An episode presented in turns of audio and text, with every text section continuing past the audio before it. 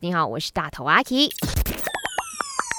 没什么不能说，没什么放不下，赶紧来把你的遭遇、心事跟大头阿 K 分开来说。你最近遇到什么糟心事，都可以去到我的 IG a k i Chan is a me 来找我聊一聊的哈。你可以在我的 IG Story 那边写下来，如果真的很长的话，就欢迎你们呢直接 DM 我。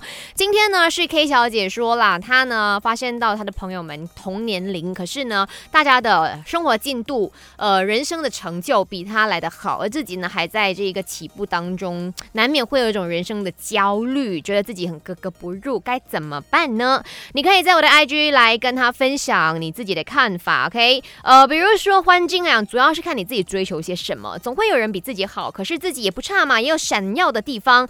嗯，欢金就会选择去运动，把注意力给拉回来。蹲着就说每个人都有自己的生活习惯，年龄一样归年龄一样，每个人的性格都不一样，这样才能百花齐放，大家都是优秀的。然后 MHD 呢说一直都在经历。告诉自己呢，按着符合自己的步调来，比别人慢一点是没有关系的。那阿 K 其实也是曾经非常的焦虑，你知道，就是我的朋友们，他们都是做不一样的领域嘛，有呃经营保险的，做的非常非常的赞，OK，真的月赚超多的，然后又有在国外做 architecture 的，然后又有做别的别的，就是他们，嗯，首先踏入社会，他们先有稳定的工作，然后事业成就真的是比我。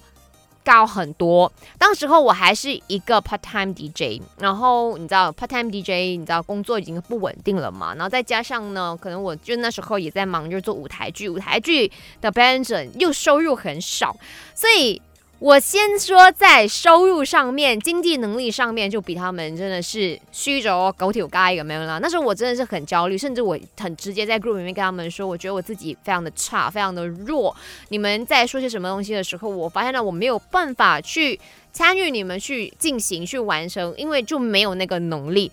那时候是很难过的，可是他们就说没有关系，因为你在做着你热爱的事情，而且我们坚信你的努力一定会有回报的。可是我就很谢谢他们，当时这样子给我很多的力量，坚持走走到了现在，然后慢慢的变好。现在没有变得很好，但是慢慢变好。我觉得，哎，每个人的时间轴确实不一样，只是说看你的心到底能不能放下所谓的计较跟年龄上面的焦虑。我一直都相信。我越老会越好。